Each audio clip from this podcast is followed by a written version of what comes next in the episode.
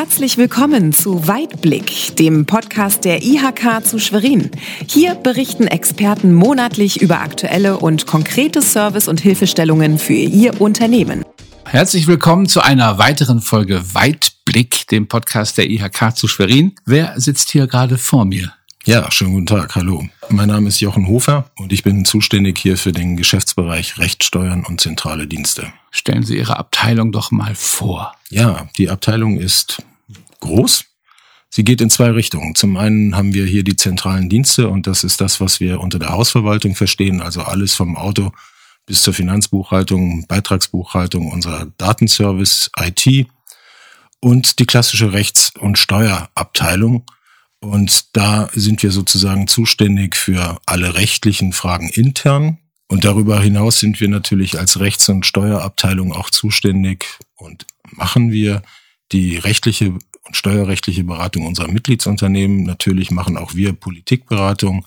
Das heißt, wir geben Stellungnahmen ab geben gegenüber Behörden und Politik zu aktuellen Gesetzesentwürfen und Verordnungsentwürfen.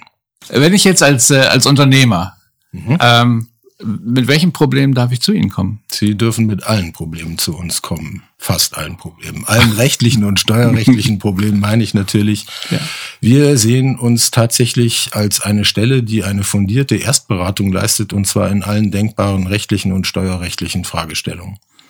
Wenn wir daran gucken, dass wir gegenüber dem Handelsregister gesetzlich verpflichtet sind, Stellungnahmen abzugeben zu Firmennamen, kann man mal den Bogen knüpfen in die Erstberatung. Natürlich beraten wir Unternehmen bei der Wahl des Firmennamens lange bevor es zum Handelsregister, lange bevor es zum Notar geht. Geben wir Auskunft, helfen wir bei der Wahl des richtigen Firmennamens, um dann hinterher den Anmeldeprozess sehr viel einfacher und schneller zu gestalten. Was gibt's denn für Beschränkungen bei Firmennamen? Ich glaube, das weiß gar nicht jeder, ne? Ja, es darf zum Beispiel kein irreführender Name äh, gewählt werden, der also Dinge suggeriert, die dann am Ende nicht eingehalten werden können. Es darf kein Alleinstellungsmerkmal behauptet werden. Das sind so Sachen, die zu beachten sind. Aber wenn ich sage, ich bin Horst Müller und heiße Horst Müller, dann dann ist das vollkommen in Ordnung. Und Horst Müller, GmbH wäre auch in Ordnung, dann ist es eben individualisiert, da steckt nichts Falsches dahinter, das kann man also. Also machen. auch wenn es eine andere Horst Müller GmbH irgendwo sonst gäbe? Ja, wenn es die schon gäbe und eingetragen ist, dann wäre das ein Eintragungshindernis und das sind Dinge, die werden auch geprüft. Das heißt, ich kann mich vertrauensvoll an, an Sie wenden und äh, mit allen meinen Fantasien, was den Namen angeht und Sie sagen genau. mir dann, was geht und genau. unterstützen mich vielleicht auch in der richtigen Findung. Jawohl. Wenn der Name gefunden ist und die Firma gestartet ist, was kann ich dann? Dann können Sie zu uns kommen, wenn Sie zum Beispiel Fragen haben, wie Sie Ihren Gesellschaftsvertrag äh, gut gestalten können.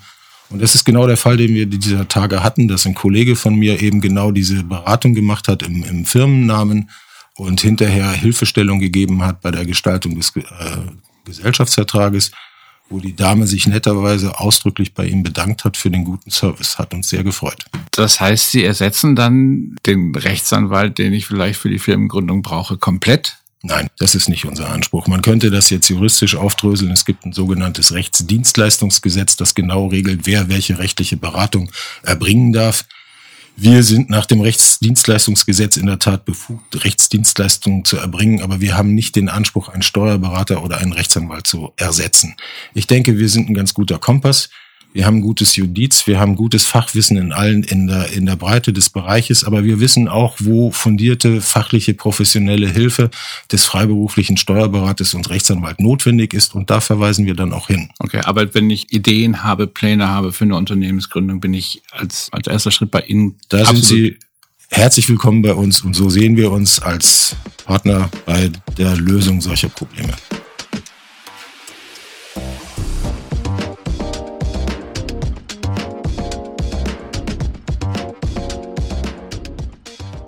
Begleiten dann nicht die weiteren Probleme, aber die weiteren rechtlichen Fragen sicherlich auch noch in so einem Unternehmen. Ja, es kommt was immer wieder vor, dass im laufenden Betrieb kommen Fragen des Arbeitsrechts auf. Es kommen Fragen, was, welche Kündigungsfristen gelten für mich? Darf ich sonntags arbeiten? Unter welchen Bedingungen kann ich das möglicherweise machen? Das sind alles Fragestellungen, bei denen wir gerne unterstützen.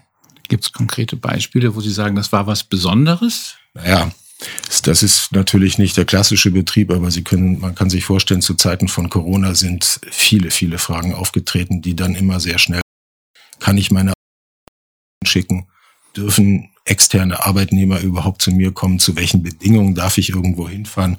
Das war eine große Herausforderung im letzten Jahr, aber ich denke, wir sind da immer recht schnell dabei gewesen, die aktuellen Verordnungen aufzuarbeiten und diese Informationen dann auch zur Verfügung zu stellen. Verordnung ist ein gutes Stichwort. Rechtslagen oder wie man das nennt, verändern sich ja permanent. Nun ist Information natürlich auch eine Hohlschuld. Versorgen Sie die Unternehmen auch regelmäßig mit Neuigkeiten, die für Sie relevant werden könnten?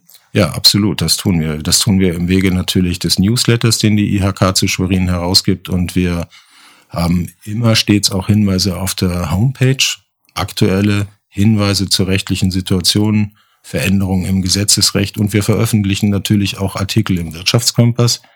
Und wenn wir jetzt den aktuellen Wirtschaftskompass angucken, da sind vier Beiträge aus dem Bereich Recht drin. Und was vielleicht für viele interessant ist, Änderungen im Kaufrecht. Das ist aktuell tatsächlich ein Thema. Und wir haben einen Artikel über Unternehmensbesteuerung in der Zeit nach der Corona-Krise. Also wirklich sehr praktische Themen, die wir dann eben auf unseren Kanälen mit veröffentlichen. Dann sind Sie aber im Prinzip ja auch die Beratungsabteilung für den Rest des Hauses auch noch mit, oder? Das ist richtig. Das ist in der Tat richtig. Das heißt, jede Abteilung, die in irgendeiner Form eine rechtliche Frage hat, wir haben den Fall, dass eine Abteilung Schulungen organisiert und es stellen sich Fragen des Steuer, des Umsatzsteuerrechtes. Das sind Sachen, die wir dann natürlich beantworten und wir begleiten andere Abteilungen, die vielleicht ähm, Anfechtungen in irgendwelchen Prüfungsentscheidungen zu bearbeiten haben. Auch da sind wir Ansprechpartner und unterstützen die Kolleginnen und Kollegen. Wie war das eigentlich bei Corona mit Insolvenzen? Mussten Sie da auch beraten? Ja, auch zu, auch zu Fragen von Insolvenzrecht haben wir natürlich beraten und tun das auch. Im Moment ist eine Situation, die man, die wir sehr genau beobachten. Man hat mit dem zeitweisigen Aussetzen der Insolvenzantragspflichten eigentlich vermutet, dass sich eine Insolvenzwelle aufbauen könnte hat sich bis jetzt bislang nicht bewahrheitet und es ist auch tatsächlich so, dass Insolvenzverwalter und Insolvenzgerichte bislang keinen Anstieg von Insolvenzfällen verzeichnen und auch wir haben da keine Anzeichen dafür. Natürlich heißt es nicht, dass wenn jemand nicht in Insolvenz geht, dass es ihm wirklich gut geht, aber offensichtlich ist zumindest die Gefahr nicht eingetreten. Es gibt ja, gab ja Unkenrufe, die sagten, wie, ja. wie Sie das eben schon sagten, da wird eine Pleitewelle auf uns zurollen. Und die ist ausgeblieben und das stimmt uns doch alle zuversichtlich, dass wir die Krise jetzt überwinden können.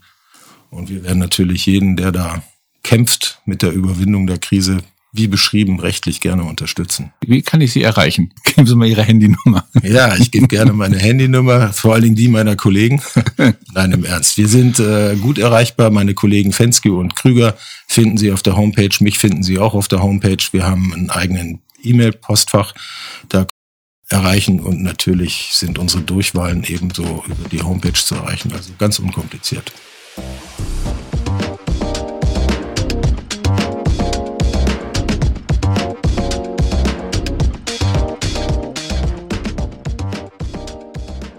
So, jetzt gibt's aber zusätzlich zur Aufgabe als interner Ratgeber oder Informant für die für das Unternehmen IHK zu Schwerin selbst, für die Unternehmen, die kleinen und mittelständischen Unternehmen, noch weitere Aufgabengebiete in ihrer Abteilung. Also da war das Schiedsgericht, die Mediation und das Sachverständigenwesen. Sollen ja. wir die mal kurz anreißen? Ja, Fangen sehr wir mit gerne. dem Schiedsgericht an. Ich hätte jetzt mit dem Sachverständigenwesen Dann angefangen, fangen wir damit an. eine hoheitliche äh, Aufgabe ist, äh, hier tätig zu sein, die uns auch wirklich am Herzen liegt, kann man sagen. Also wir sind zuständig, öffentlich Sachverständige, öffentlich bestellte und vereidigte Sachverständige zu betreuen. Das heißt, wir machen tatsächlich auch die Bestellung und Vereidigung dieser Sachverständigen. Das ist ein sehr komplexer Prozess, in dem die Leute, die eine eine solche Sachverständigen-Tätigkeit aufnehmen wollen, ihre Fähigkeiten beweisen müssen, praktisch und theoretisch. Und wenn sie dann diesen Anforderungen genügen, dann werden sie durch die IHK zu Schwerin öffentlich bestellt und vereidigt und sind natürlich ein ganz wesentliches Element. Diese Leute ähm, stehen als Sachverständige auch in gerichtlichen äh, Auseinandersetzungen zur Verfügung und sind halt besonders qualifiziert und vereidigt auf ihre Neutralität. Also ein ganz wichtiges Arbeitsgebiet für uns. Das heißt, die machen sie nicht einfach ein Schild an die Tür Sachverständiger, sondern die durchlaufen einen wahrscheinlich durchaus intensiven Prozess. Ein sehr des anspruchsvollen Ausleseprozess, das muss man so sagen. Ja, das ist ein besonderes Qualitätsmerkmal. Und von daher liegen uns die Sachverständigen und Sachverständigen auch besonders am Herzen. Ja, Sie sprachen das Schiedsgericht an. Konkret handelt es sich um das sogenannte Schiedsgericht Bau. Das gibt es schon sehr lange, mitgegründet von der IHK zu Schwerin äh, mit, mit anderen juristischen Einrichtungen. Ähm, es geht darum, dass wir mit dem Schiedsgericht Bau eine Alternative zur streitigen Auseinandersetzung vor Gericht bieten. Wir organisieren sozusagen den gesamten Geschäftsbetrieb dieses Schiedsgerichts und ähm, es gibt Juristinnen und Juristen, Richter und Rechtsanwältinnen und Rechtsanwälte, die hier als Schiedsrichter fungieren. Und das Schiedsgericht Bau zeichnet sich dadurch aus, dass hier besonders sachverständige Juristinnen und Juristen als Richter fungieren und dass natürlich die Schiedsgerichtsbarkeit in der Regel einen schnelleren und einen kostengünstigeren Weg zur Entscheidung bietet als das staatliche Gericht. Was wäre konkret mal so ein Beispiel, wann das Schiedsgericht angerufen wird? Oh, wir haben viele Fälle. Wir haben, ich glaube, in diesem Jahr vier, fünf aktuelle Fälle mit durchaus hohen Streitwerten. Wir haben also zuletzt einen Streitwert gehabt von 500.000 Euro. Das ist nicht ganz unbeträchtlich. Und das ging hier um ein Konglomerat von Baumängeln, die äh, da zumindest vom Kläger behauptet worden sind. Wir werden sehen, jedenfalls dort gute und schnelle Lösungen. Also er hilft beim Miteinander reden. Und Auch so das, und damit wären wir beim Thema Mediation. Unter der großen Überschrift der außergerichtlichen Streitbeilegung engagiert sich die IHK zu Schwerin schon sehr lange im Bereich der Mediation. Wir sind Mitglied im äh, Verein Die Mediation MV. Und da geht es darum, die außergerichtliche Streit, Streitbeilegung insbesondere durch die Mediation zu stärken. Und Mediation zeichnet sich dadurch aus, dass man nicht einfach nur einen Kompromiss sucht, sondern dass man guckt, was ist hinter der Position des Einzelnen wichtig, was ist, welches Interesse verfolgt er, um dann zu gucken, ob man vielleicht eine beiderseits interessengerechte Lösung herbeiführen kann. Gibt es irgendwie so einen Überschlag, so eine Zahl, wie viele Leute die einen von diesen drei Punkten in Anspruch nehmen, Schiedsgericht, Mediation oder Sachverständigen, wobei die wahrscheinlich wieder außen vor sind. Wie viel gehen dann doch noch vor Gericht? Also wie erfolgreich ist das? Kann man das messen? Also das Schiedsgericht Bau ist so erfolgreich, dass Sie davon ausgehen können, dass keiner der Fälle vor dem Schiedsgericht, der vor dem Schiedsgericht Bau landet, hinterher in die staatliche Gerichtsbarkeit zurückgeht. Also ich wage mal zu, hier sind wir mit 100 Prozent erfolgreich. Mediation ist unterschiedlich, das muss man auch sagen. Allerdings machen wir ja auch sozusagen die kleine Schwester der Mediation, die Streitschlichtung. Wenn also Kaufleute untereinander Streit haben und sie rufen die IHK zu Schwerin als Schlichter an, dann machen wir das auch. Das sind manchmal vielleicht gar nicht so große, spektakuläre Fälle. Manchmal sind es aber auch Sachen, die für die Menschen, für die Akteure sehr wichtig sind.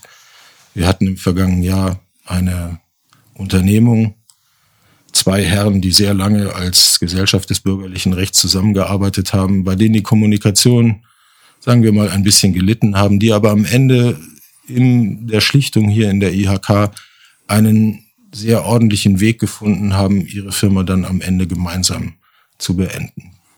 Man hätte sich vielleicht auch ein Fortsetzen gewünscht, aber das war unter den gegebenen Umständen nicht möglich. Und wir konnten ein bisschen dazu beitragen, dass die sich in einem sehr geordneten äh, Prozess dann voneinander verabschiedet haben. Ist der Regelfall, dass sich dann eine der beiden Parteien bei Ihnen meldet? Das ist durchaus üblich. Der eine hat die Idee, wir könnten doch mal probieren, der andere ist eher skeptisch und dann muss man manchmal in mehreren Schritten ausloten, ob man doch zum gemeinsamen Gespräch kommen will. In der Regel klappt das dann auch.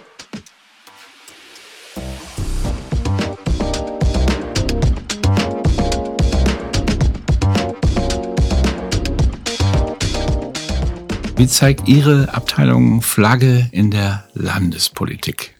Ja, zum einen natürlich, indem wir schlicht und ergreifend Stellungnahmen abgeben zu Gesetze, zu Gesetzen und Verordnungen.